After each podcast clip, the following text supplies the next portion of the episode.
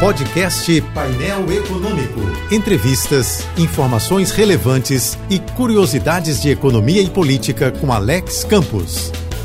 Sérgio Moro virou cachorro morto chutado pelo Supremo, Centrão, petistas, bolsonaristas, bêbados de butiquim e milicianos do WhatsApp. O STF anulou as condenações do ex-juiz contra o ex-presidente Lula e a segunda turma declarou o ex-ministro parcial no caso do triplex do Guarujá. Daí que o herói ou anti-herói da Lava Jato só tem uma saída para limpar seu nome e sua reputação: se lançar candidato à presidência da República e, claro, ganhar. Caso contrário, Moro seguirá seguirá sendo linchado até cair no ostracismo ou no exílio moral. Se preferir ficar longe da política, também estará correndo riscos, porque as perdas e os danos de imagem podem continuar perseguindo sua trajetória no setor privado. Ainda jovem, Moro tem muito caminho pela frente, mas não deve desprezar o perigo de ver seus campos minados ou bombardeados por inimigos à esquerda e à direita. O que vai definir as eleições de 2022 não será a força da polarização, mas sim a força da rejeição.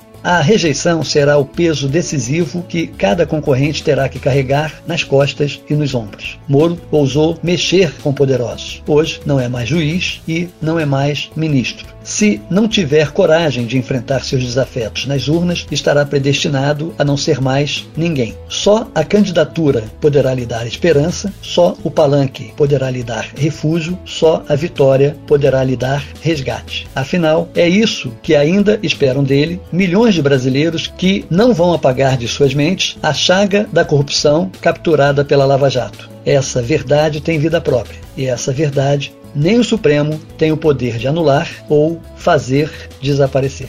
Siga-me no Twitter e no Instagram. Eu sou Alex Campos.